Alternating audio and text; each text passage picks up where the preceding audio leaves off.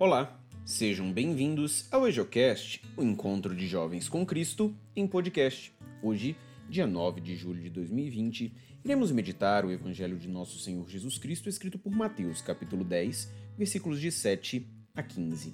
Naquele tempo disse Jesus aos seus discípulos: Em vosso caminho anunciai, o reino dos céus está próximo. Curai os doentes, ressuscitai os mortos, purificai os leprosos, expulsai os demônios. De graça recebestes, de graça deveis dar.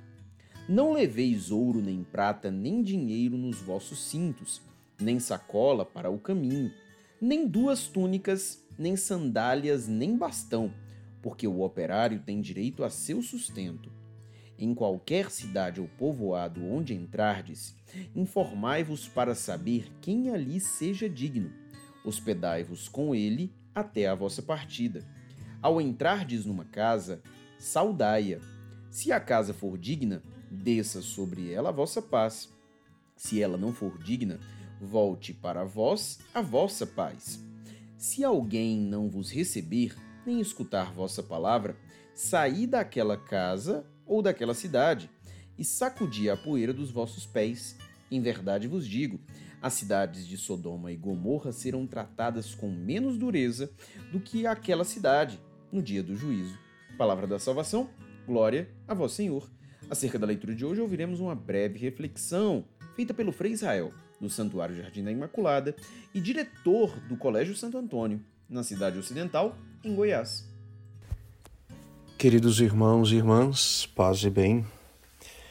A partir do evangelho de hoje nós podemos perceber a perfeição do código apostólico, isto é, a maneira como Jesus ensina os apóstolos a irem pelo mundo.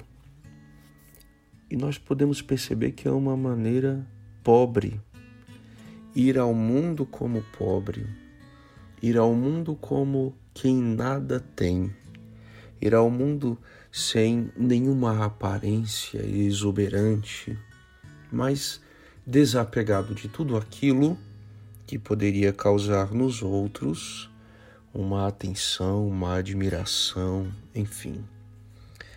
Isso é muito importante para nós cristãos e do ponto de vista do Evangelho e da relação de Jesus com os apóstolos, principalmente para que os evangelizadores, os seguidores de Jesus que vão pelo mundo inteiro, possam ater-se somente ao essencial da fé e possam também ainda se preocupar principalmente com o conteúdo da pregação e com um bom testemunho de vida que precisa ser dado.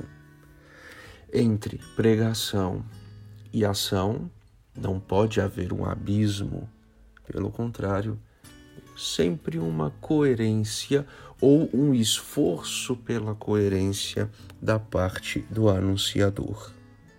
Nada ter é um sinal daquele que busca o tudo da nossa vida.